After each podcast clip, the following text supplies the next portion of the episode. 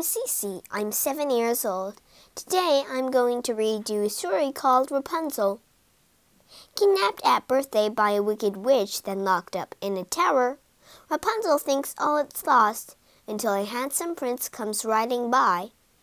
But the witch is more cunning than they realized. Will Rapunzel ever escape? Let's read the story and find out.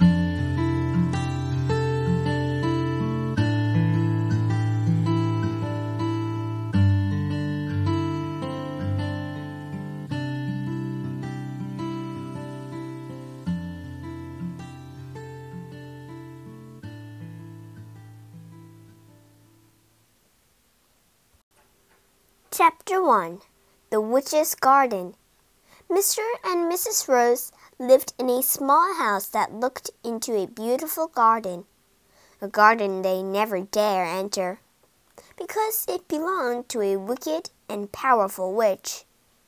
There she is! Hide! Mrs. Rose would sit by her window and gaze at the garden for hours but lately she had spent a lot of time thinking about food. Today I like chocolate pudding stuffed with spinach, she decided, and minced frog. Mr. Rose wasn't surprised. Ever since you've been pregnant, he said, you've wanted to eat the oddest things. Or perhaps, Mrs. Rose went on, I'll have bananas, Brussels sprouts, and, um, Toothpaste. Oh, yes, that would be lovely. Are you sure? asked Mr. Rose. Yes, Mrs. Rose replied. I am. Although I still think something might be missing. Worms, Mr. Rose suggested.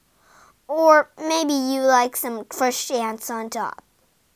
Wait a moment, Mrs. Rose cried, pointing to the witch's garden. That's it. What's it? That vegetable.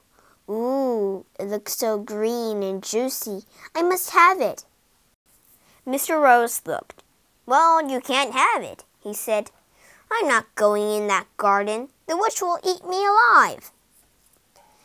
If I don't have that plant, I'll die, said Mrs. Rose, and she began to cry. These vegetables all look the same in the dark, he thought. How am I meant to know which one she wants? And it's freezing. So he grabbed the nearest vegetable and raced home. You stupid sausage, cried Mr. Rose. You've bought me a turnip. You'll have to go back again. Next time, Mr. Rose looked carefully around the garden. Well, this one has green leaves. It must be right, he thought. But as he pulled it out of the ground, he shuddered. A foul smell had crept up his nose. He looked up and screamed. The witch was in front of him. Mr. Rose could smell her disgusting witchy breath. How dare you steal my Rapunzel? the witch cried. I'll make you pay for this, you thiefy little pimple. I'll eat you alive, she hissed, a nasty glint in her eye. I'm sure you'll be very tasty. Please don't eat me, begged Mr. Rose. He was shaking with fear. I was taking it for my wife. She's about to have a baby, he stammered. Hmm, said the witch thoughtfully. A baby? She paused for a moment. I'll make a deal with you. I won't kill you, and you can have as much Rapunzel as you like. Thank you, thank you. But you must give me the baby as soon as it's born. Mr. Rose was so terrified he agreed. He walked slowly home, shaking his head with worry. Maybe you shall change your mind, he thought desperately. I must hope for the best. But as soon as his wife gave birth to their daughter, the witch appeared. The child is mine, she cried. She gave a wicked grin.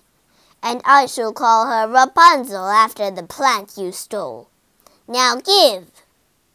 Mrs. Rose wept and wept, but the witch would not give in. Don't take my baby! Too late! The deal is done. She snatched the baby and vanished. Chapter 3 The Tower Give me ten slugs for my spell. Oh. Rapunzel lived with the witch for eleven years. She was treated like a slave. The older she grew, the more beautiful Rapunzel became. She had blue eyes and long golden hair. It flowed from the top of her head, down her back, past her feet, and along the ground. Rapunzel's getting too pretty, thought the witch. We'll have to lock her away. I don't want any young men running off with her. On the morning of Rapunzel's twelfth birthday, the witch woke her early. I have a lovely surprise for you, she said. We're going to the forest for a picnic. The forest was deep and dark. It didn't seem a good choice for a picnic.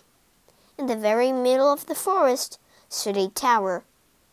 I don't like it here, Rapunzel said with a shudder. Get used to it, cackled the witch, because this is your new home.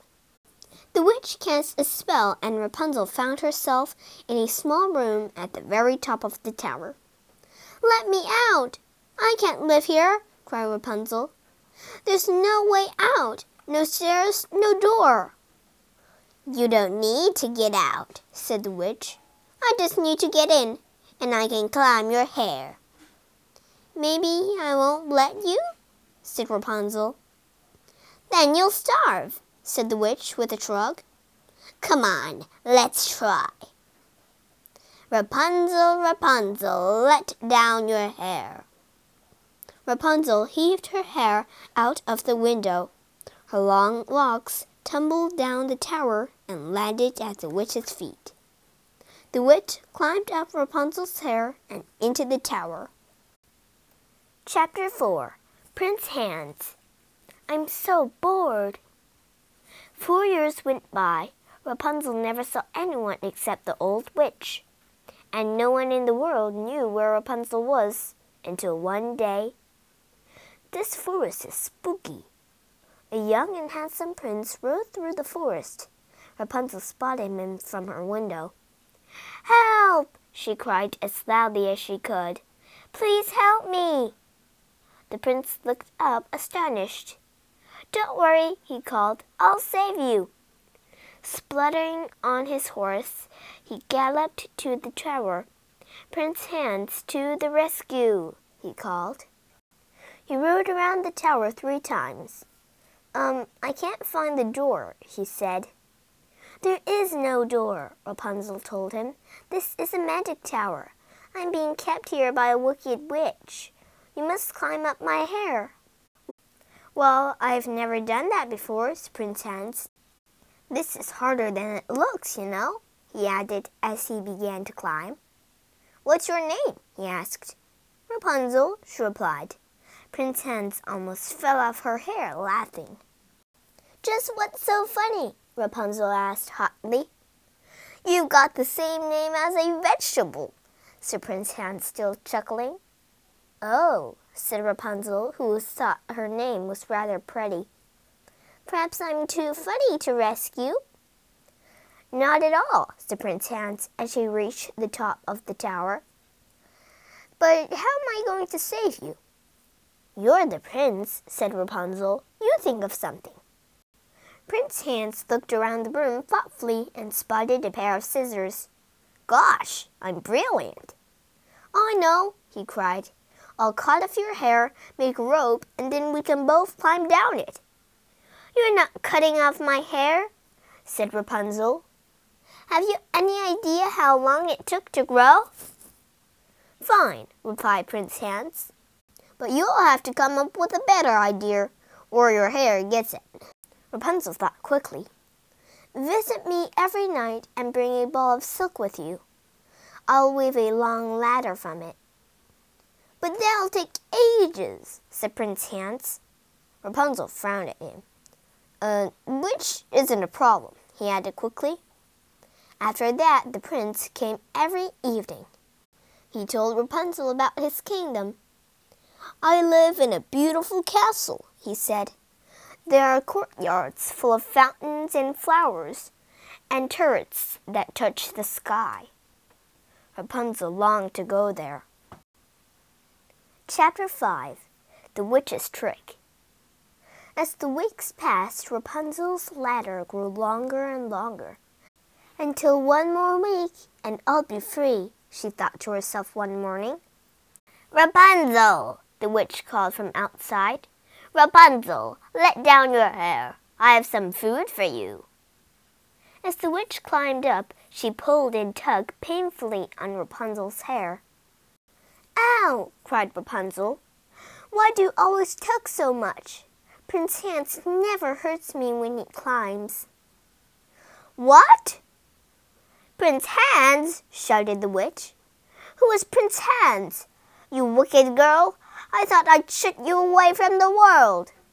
But you've tricked me. The witch leaped into the tower and quickly grabbed a pair of scissors. She hacked away at Rapunzel's hair until it lay in a heap on the floor. I haven't finished, cried the witch. With a powerful spell, she cast Rapunzel into the desert. Then the witch waited for the prince, a sly smile on her wicked face. Rapunzel, Rapunzel, let down your hair. That night, Prince Hans called to Rapunzel as usual. Her hair came shimmering down. But when the prince reached the top of the tower, he gasped in shock. An ugly old crone stood in her place. Where's Rapunzel? he demanded. Rapunzel's gone, said the witch with a sinister laugh. You'll never see her again. Then the witch leaned out of the tower and kissed Prince Hans with her slimy lips. Yuck! cried the prince. It was a magic kiss. Suddenly, the prince's hands were covered in slime. He lost his grip and then fell to the ground like a stone. Prince Hans landed smack in the thorn bush.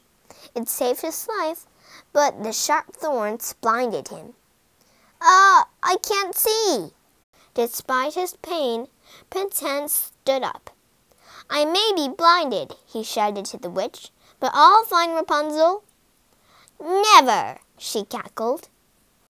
Prince Hans wandered off months seeking Rapunzel. At last, he met a camel seller who told him about a girl with golden hair and blue eyes living alone in the middle of the desert.